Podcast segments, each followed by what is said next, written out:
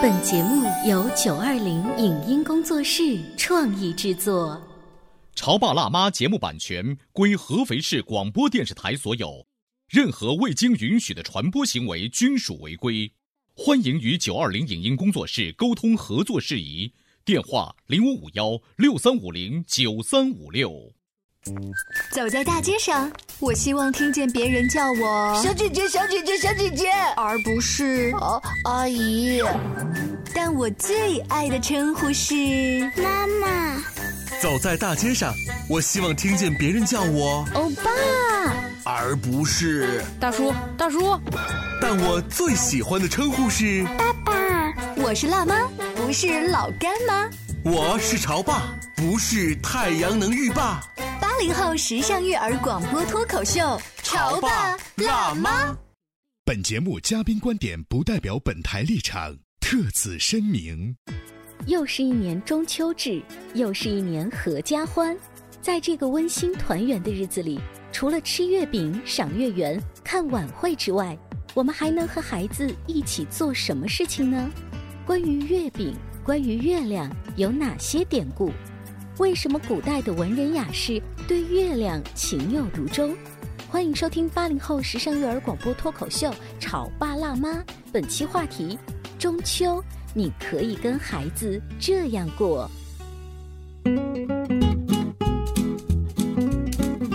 欢迎收听八零后时尚育儿广播脱口秀《潮爸辣妈》，各位好，我是灵儿。今天是中秋节，作为一年中仅次于春节的大节，相信不少人呢今天都有不一样的过法。在我们去追求不同口味的月饼，享受难得七天长假用于旅途的同时，其实我个人是很怕被孩子问一些具体的关于中秋的问题，比如说中秋很早就过了吗？妈妈，那早到多久呢？那么古代人是怎么过的呢？以前他们吃的月饼也是豆沙、蛋黄味的吗？或者说嫦娥真的在天上吗？那宇航员上去有没有看到他们呀？等等。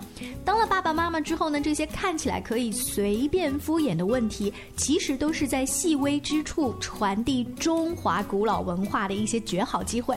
那今天直播间呢，就为大家请来了大学的一位高级讲师，语文老师徐老师，欢迎您。啊，谢谢大家，我是糖糖妈妈。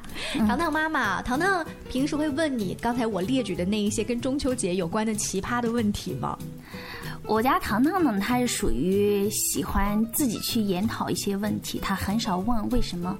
她的为什么呢，都大多到书本里去寻找。哦，嗯，他就知道自己想要知道。中秋最早在中国什么时候就出这个词儿？他就自己去找一些历史方面的书。嗯，是的，因为我们有时候工作特别忙，嗯，对孩子的问题有时候是缺乏耐心的。嗯，所以后来呢，孩子就呃转入了另外一条道路，就是说我到书本上去寻找去，那里面比我爸爸妈妈说的还好，还具体，还不会说烦死了，你自己去一边玩去吧。是的，我们在家的时间呢，有时候忙于家务或者。人忙于第二天的工作的准备，嗯，所以呢，对孩子的呃问题的回答还是缺少耐心的。徐老师平时的工作呢，主要是语文方面，所以关于中秋的这种历史呀、文化典故啊，在你学习的备课资料当中，比如这段时间，你会不会特别突出要跟你的学生来聊一聊？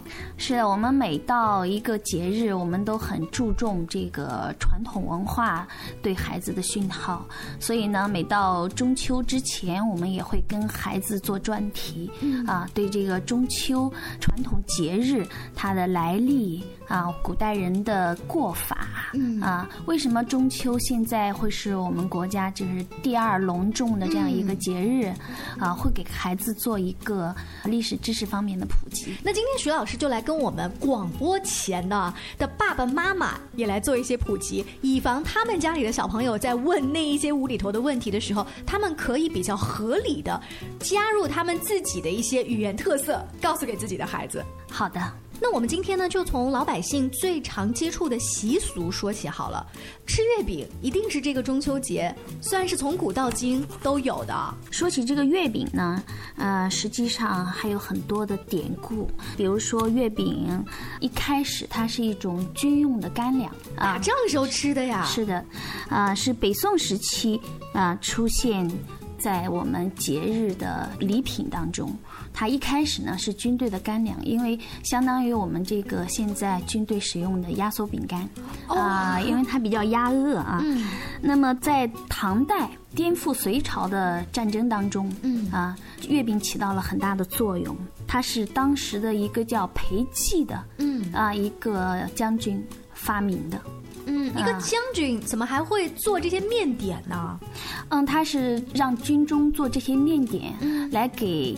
将士们带在身边作为干粮来食用，也是怕自己的兵饿着了。对，是的，啊，因为有时候打仗可能是时间比较长，都下不了战场。嗯，由于饥饿呢，这个很多士兵会丧失战斗力。嗯，啊，所以呢，他们就发明了这样一个。呃，圆形的饼，嗯啊，一开始没有我们现在这么多讲究，就是一个圆形的饼，豆沙馅儿以前都没有啊。是的，一个圆形的饼带在自己的囊中，嗯啊，然后呢，等到饿的时候啊，拿出来啊，来就是说解决自己的这个饥饿问题。嗯，那后来这个饼当中什么时候开始加馅儿的呀？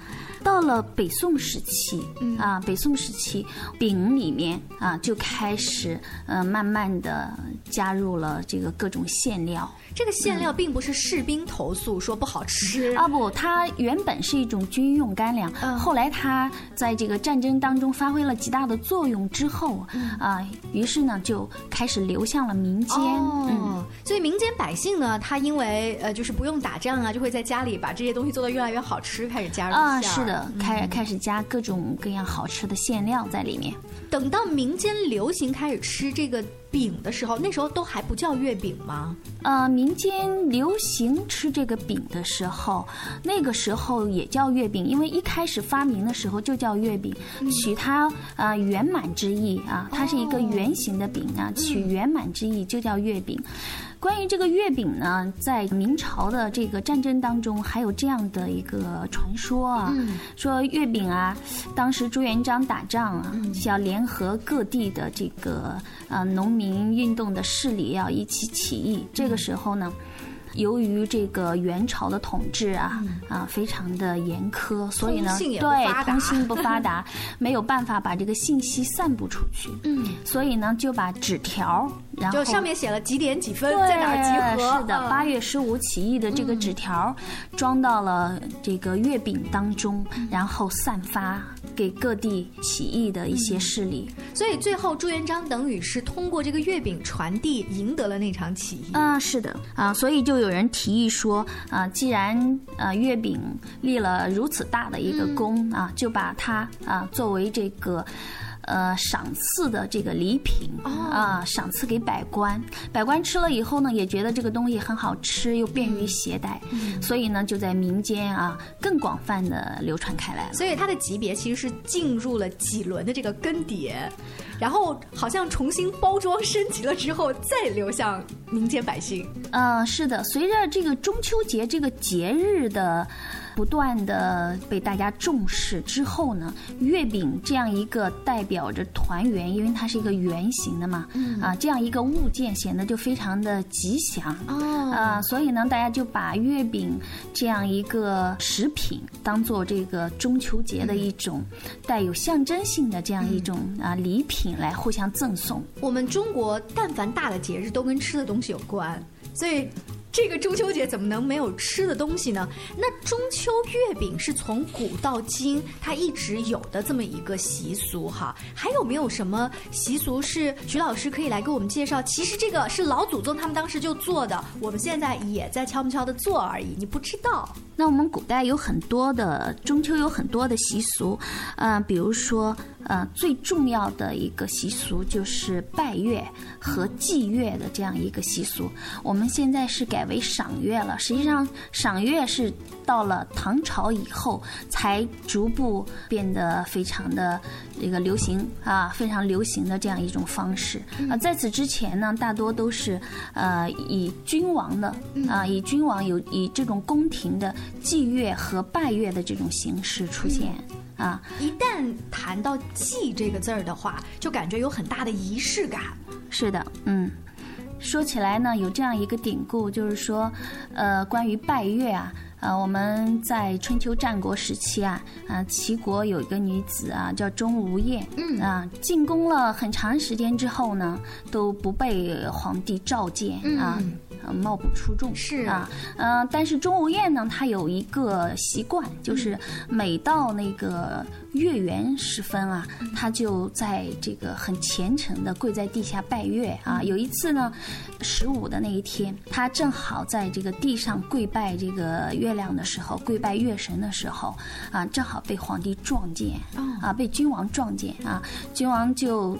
看此时月光之下的钟无艳啊，就显得特别的美丽，特别的圣洁，就好像美图秀秀 柔光了一下。是的，后来就宠幸了她，并且册封为皇后啊。所以呢，这个典故也让后世的很多女子争相啊模仿。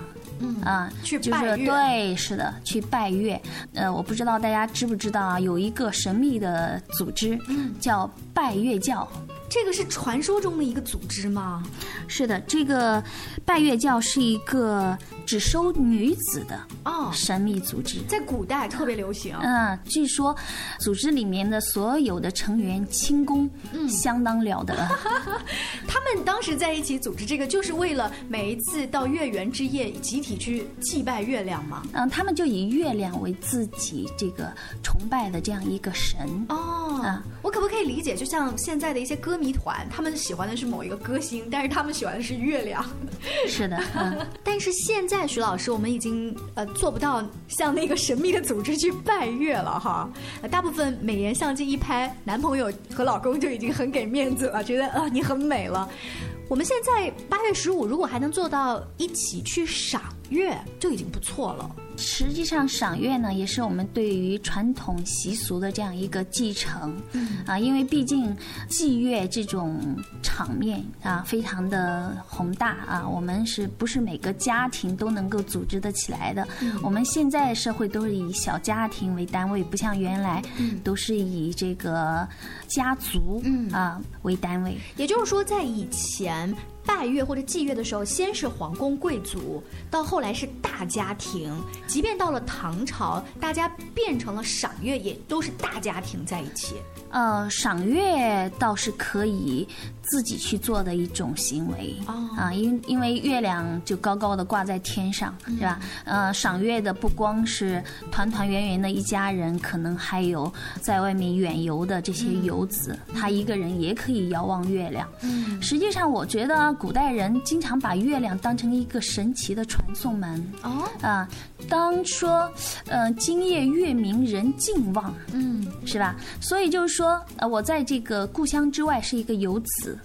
啊，那我故乡的团圆了的这些亲人，他们也在望月，而我也在望月，就感觉在那一刻我们就相聚了，心灵相啊，通的，相心灵相通了啊，彼此思念了。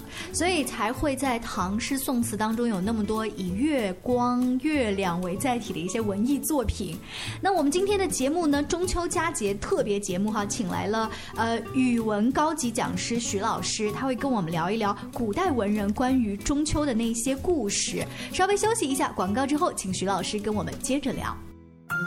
你在收听的是《潮爸辣妈》，小欧零二，叫你变成更好的爸爸妈妈。《潮爸辣妈》播出时间：FM 九八点八，合肥故事广播，周一至周五每天十四点首播，二十一点重播。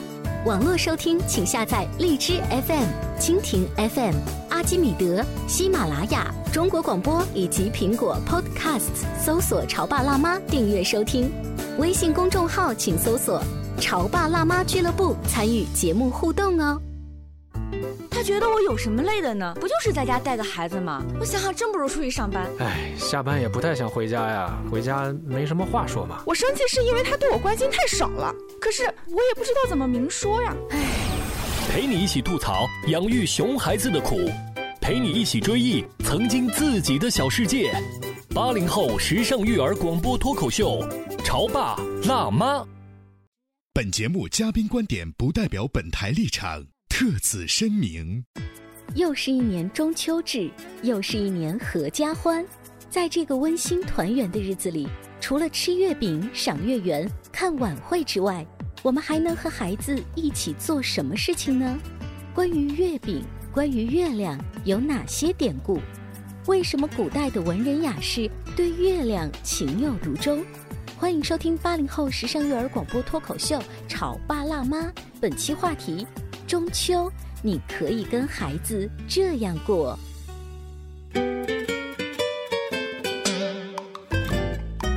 之后，欢迎大家继续锁定《潮爸辣妈》。今天灵儿在直播间为大家请来了语文高级讲师徐老师，跟大家聊一聊古代人和现代人，咱们对比一下他是怎么样过这个中秋的，以及那一些习俗啊是怎么样慢慢延伸过来的。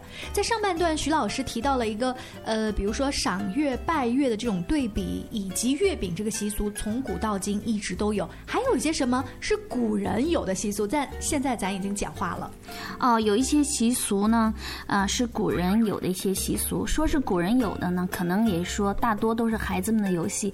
比如说燃灯的这个游戏，呃，燃灯的这个游戏，我们以为就是古人只有在这个上元节，也就是我们说的这个元宵节啊才会燃灯。实际上，古人所说的这个中秋的燃灯是一种特别好玩的游戏，就是有一些孩子呀。啊，那个时候盖房子所使用的大多是瓦片，嗯，他们会把一些这个破碎的瓦片全部捡起来。堆成一座塔形，嗯，然后呢，那个塔呢是中空的，他们把塔中间塞满了很多木柴，然后呢就会把木柴点燃，这样这个瓦片被木柴烧红了之后呢，就会散发出红光，啊，然后大家就会围绕这个红光啊欢祝，呃，这个中秋佳节。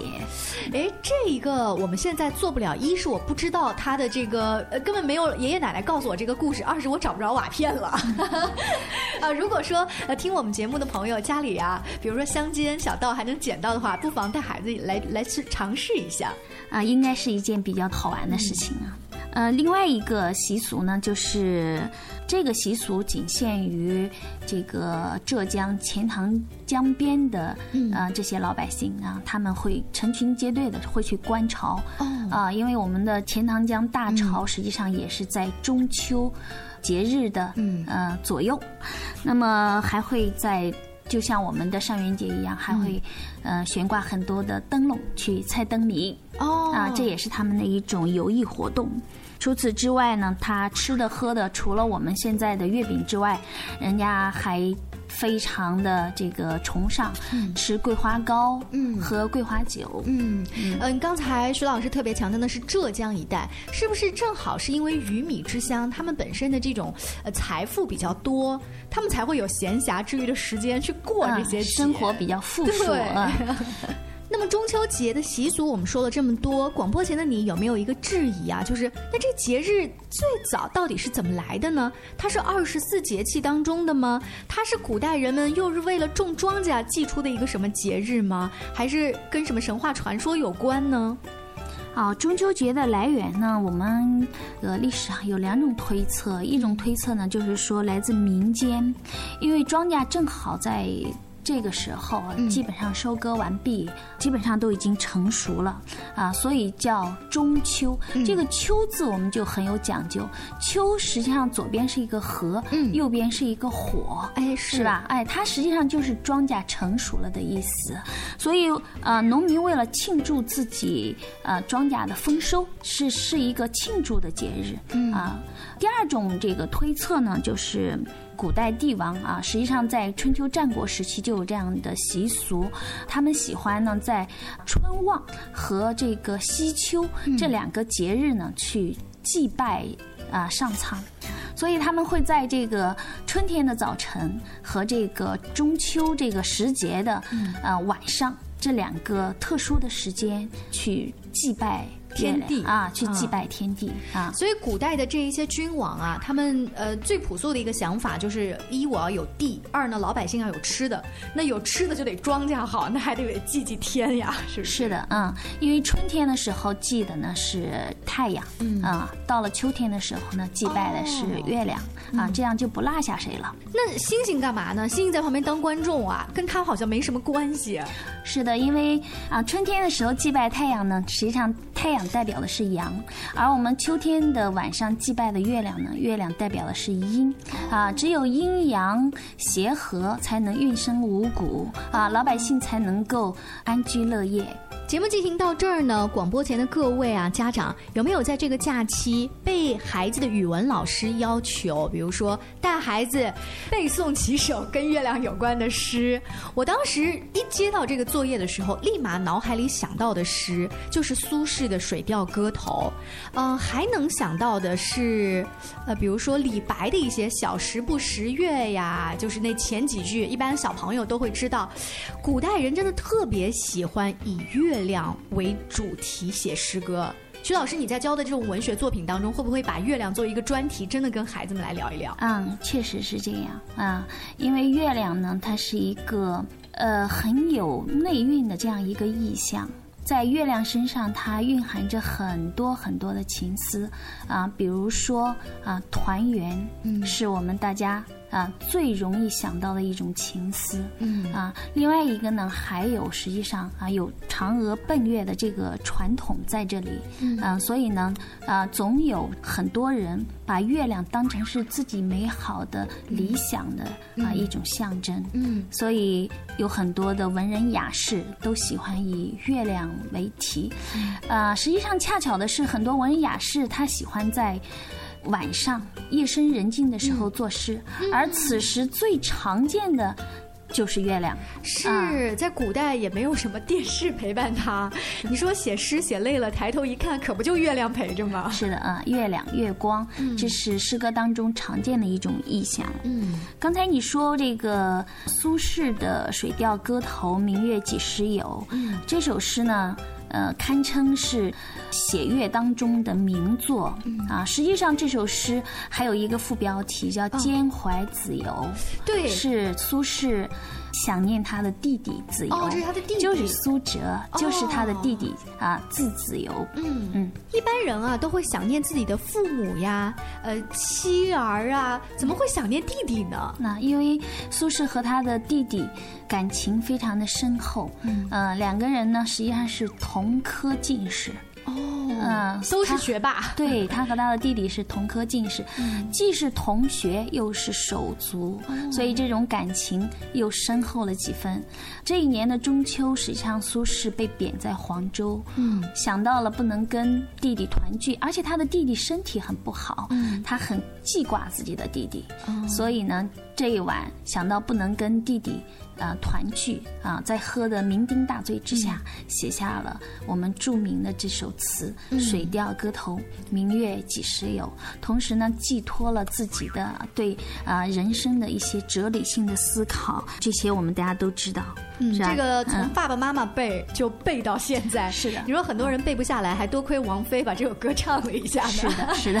哎，但是徐老师，在我发现就是整理这些跟月亮有关的诗词的时候啊，多半觉得。他们有一些惆怅跟低沉，还是因为我看的跟月亮有关的这个诗词是少了一些。老师让我们背的那些，多少都有一些冥冥之中我团聚聚不到，然后很难过的那种影子在里面。是的，月亮此时就是不能够团圆啊！海外游子在外面啊，思念自己的家乡，思念自己亲人的这样一个见证。嗯啊，他实际上始终作为一个见证人，静静的站在那里。而且呢，明月在苏轼的呃诗文当中、文章当中啊，苏轼明确的写过：这个一轮明月，亘古有之、嗯、啊。而人呢，如此的渺小、嗯、啊，不断的生死轮回。所以呢，他又是一个历史的见证人啊，所以这就引来了更多的文人雅士对于月亮的这种青睐。所以他一边写自己可能对于小家的团圆不能的这种心情，一边写着对大家的可能在历史背景下的这些是的，国家破裂，他们也会用月亮。呃，来寄托自己的哀思，特别是一个诗人，在他心情不太好、惆怅，然后去想要倾诉的时候，如果我们想象他是一个太阳的话，太阳特别热情，他对你有热情的回应。可是月亮是一个，按照我们现在心理学的讲法，是它是一个很好的倾听者。是的，冷 月无声嘛。对，是的。那你觉得他特别包容？月亮呢，它的光辉呢是呃非常的圣洁的，所以呢。呃，也让人想把自己内心的这些隐藏了、白天不敢展示的、隐藏了的情思，愿意向月亮来倾吐。嗯，呃，现在有一些孩子，当他们看到更多航天航空的知识的时候，可能在很早的时候就知道月亮上其实并没有嫦娥和玉兔。当他们就是特别理科生的这个思维来跟徐老师较真儿的时候，你会怎么回应他们？